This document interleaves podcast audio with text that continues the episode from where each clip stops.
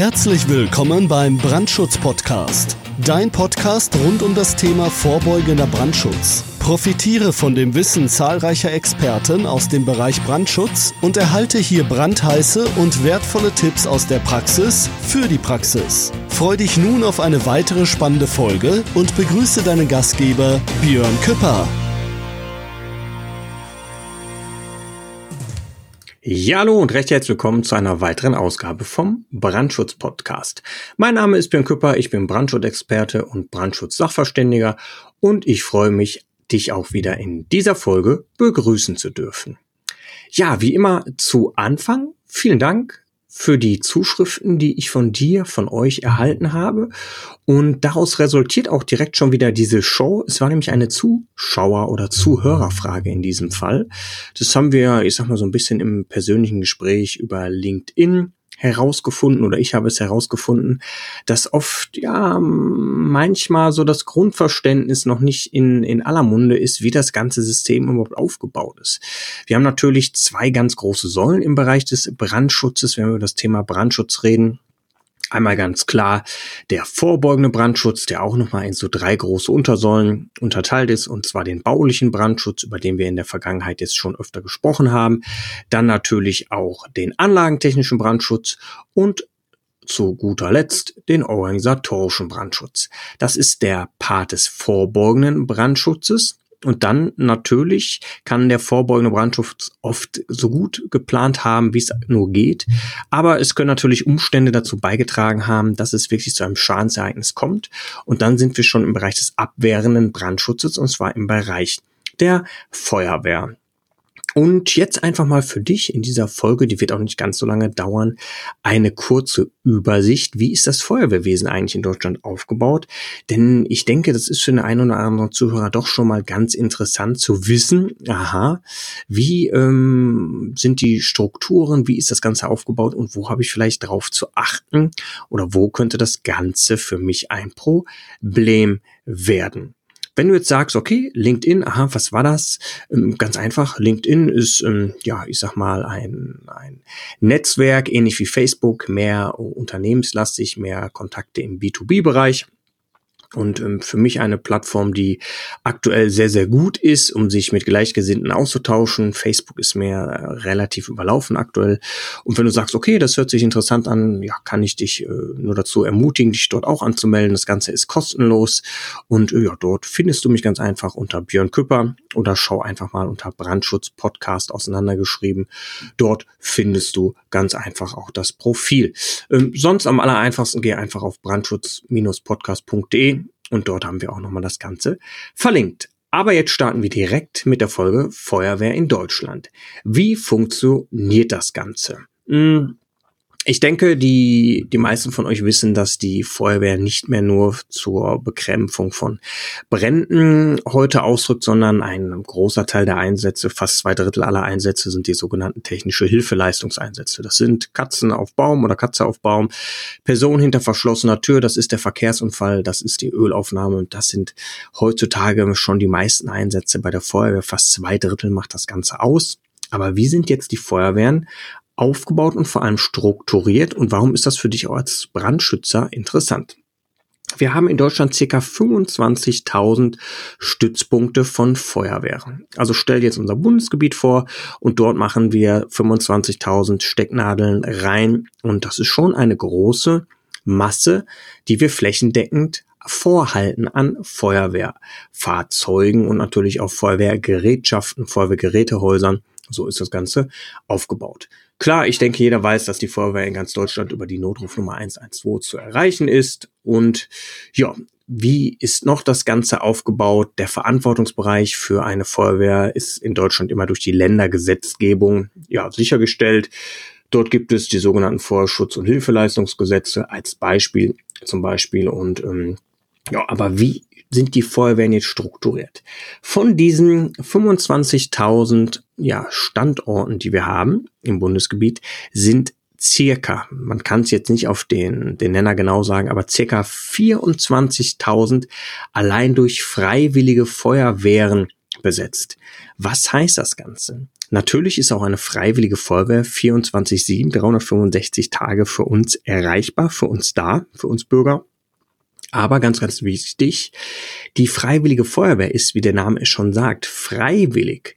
Das heißt, die dort, ja, ich sag mal, ansässigen Kameradinnen und Kameraden machen das Ganze in ihrer Freizeit im sogenannten Ehrenamt. Was ist der Vorteil?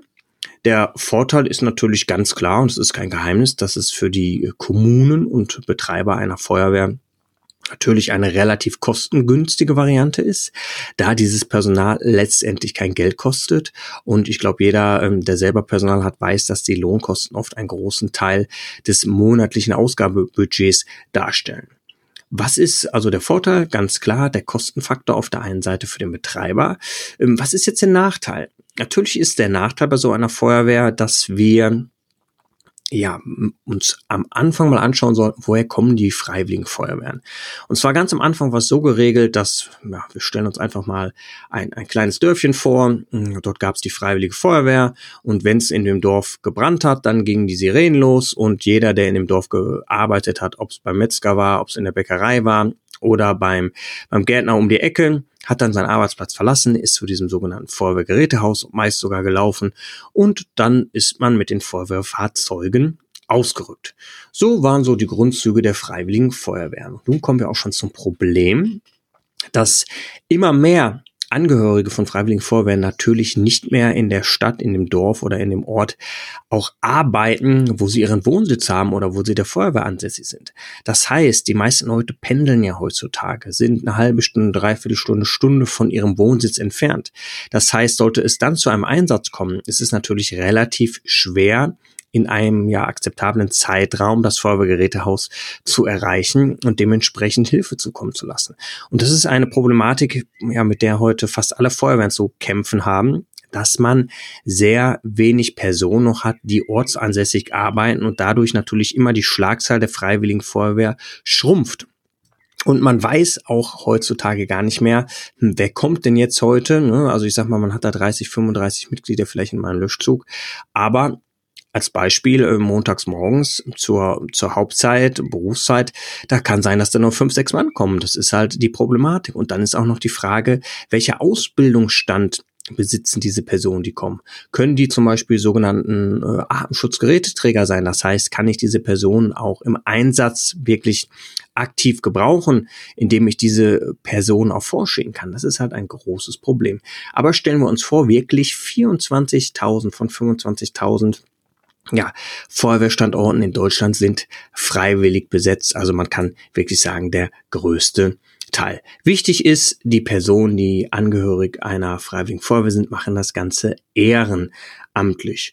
Freiwillige Feuerwehren unterhalten natürlich auch ganz oft sogenannte Kinderfeuerwehren und auch Jugendfeuerwehren. Das ist eine gute Sache, dient natürlich letztendlich auch der Nachwuchsgewinnung und für Kinder, die sich halt mit diesem Bereich und auch mal ein bisschen, ich sag mal, sozialen Werten beschäftigen möchten, ist so eine Freiwillige Feuerwehr, in dem Fall auch eine Jugend- oder Kinderfeuerwehr, eine tolle Sache. Das ist also der eine Part der sogenannten freiwilligen Feuerwehren.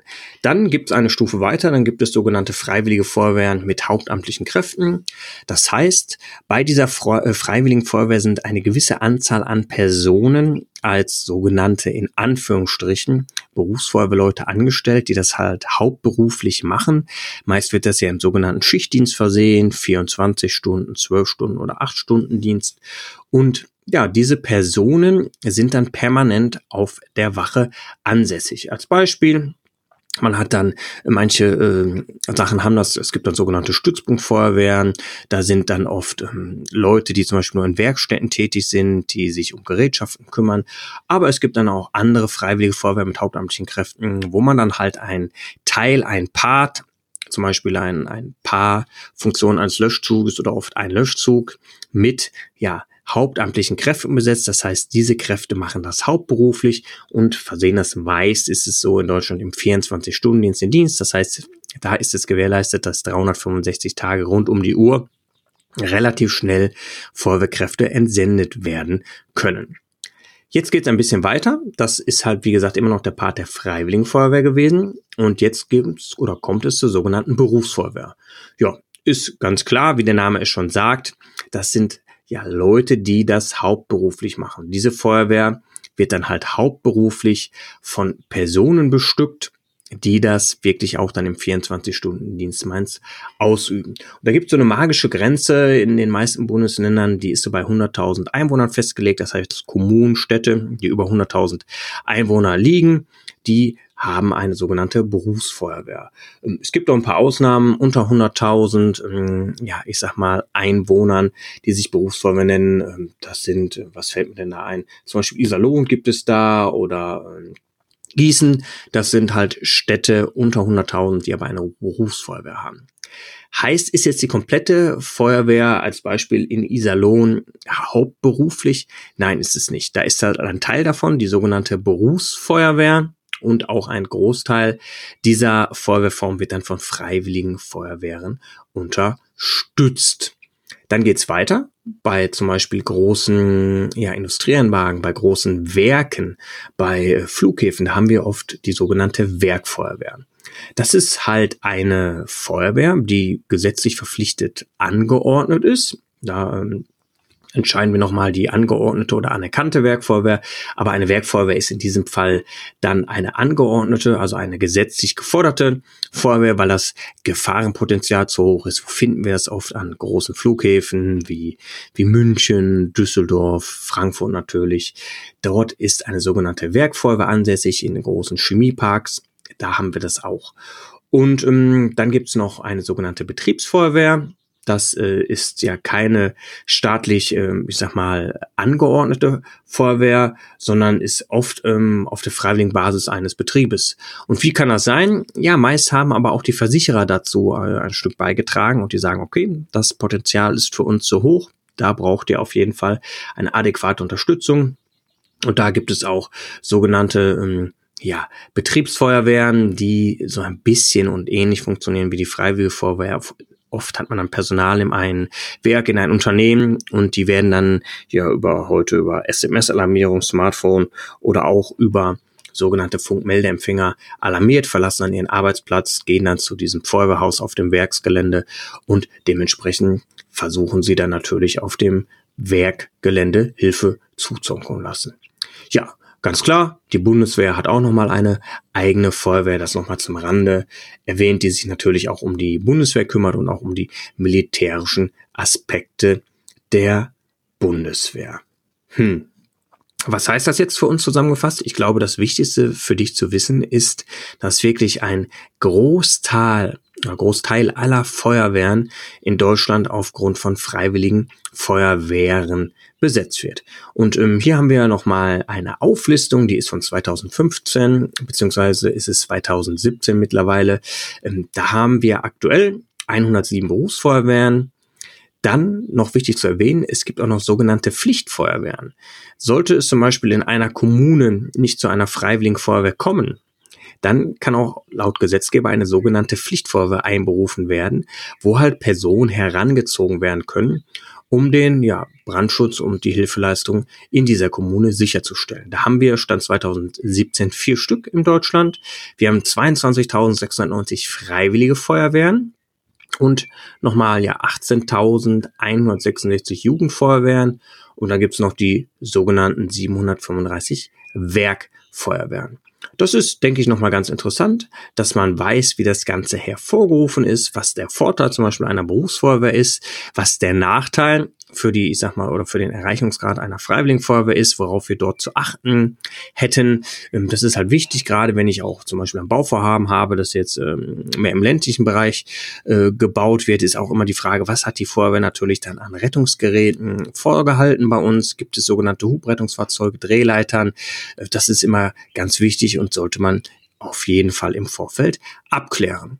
Ja, das war's auch schon in dieser Folge zum Thema Feuerwehr in Deutschland. Wie gesagt, relativ kurz, relativ kompakt, für die meisten von euch denke ich auch äh, bekannt. Aber für den einen oder anderen, denke ich, ist es nochmal eine ganz interessante Sache. Und ich denke, mm, es gibt keine dummen Fragen. Wir sind hier, um, denke ich, von uns allen voneinander zu lernen. Und deshalb ist mir immer ganz, ganz wichtig, dass wenn auch solche Fragen kommen, dass ich das Thema aufgreife. Äh, es gibt jetzt nicht hier immer stur den kompletten roten Faden, wo ich mich strikt 100% dran halten äh, muss, weil mir ist ganz wichtig, wenn du, wenn ihr eine Frage habt, dann versuche ich die natürlich bestmöglich zu beantworten. Und wenn wir da alle von profitieren können in Form eines Podcastes, in Form von einer Folge, dann mache ich das immer so weiter. Ja, wenn du das genauso siehst oder wenn du auch was ganz anderes siehst, dann, wie gesagt, schreib mir doch ganz einfach. Entweder über brandschutz-podcast.de oder besuche mich auf LinkedIn. Wie gesagt, den Link findest du auch auf der Webseite von brandschutz-podcast.de. Gerne lade ich dich auch zu einem Interview in diese Show ein, wenn du auch was zum Thema Brandschutz zu sagen hast, wenn du irgendwelche Technik vorstellen möchtest, ähm, wenn du ein Unternehmen hast, was im Bereich Brandschutz tätig ist, ähm, dann jederzeit gerne kontaktiere mich einfach. Ja, besonders freuen würde es mich natürlich, wenn du diesen Podcast über die gängigen Formate bewerten würdest. Ein Hinweis, oft werde ich noch gefragt, wo finden wir den Podcast? Den findest du äh, ja bei iTunes oder mittlerweile ist es ja Apple Podcast. Dann findest du ihn auch bei Google Podcast. Dann findest du ihn auch bei Spotify oder auch auf der Webseite brandschutz-podcast.de. Wenn du keinen dieser Formate nutzen möchtest, kannst du es auch ganz normal webbasiert dir anhören über die Internetseite. Es ist auch kein Problem. Ja, super lieb wäre es, wie gesagt, wenn du mir eine Bewertung, eine Rezession da lassen würdest hat den Vorteil, so bekommt der Podcast natürlich immer mehr Aufmerksamkeit, immer mehr Reichweite und da profitieren wir letztendlich alle von. Also, ich freue mich auch, dass du bis jetzt wieder dran geblieben bist. Wie immer, lass nichts anbrennen und pass auf dich auf. Das war es auch schon wieder für heute beim Brandschutz-Podcast. Wenn dir diese Show gefällt, dann abonniere uns doch einfach, damit du keine weitere Folge mehr verpasst. Und sag ruhig allen anderen Bescheid, die auch noch von diesem brandheißen Wissen profitieren könnten. Bis bald!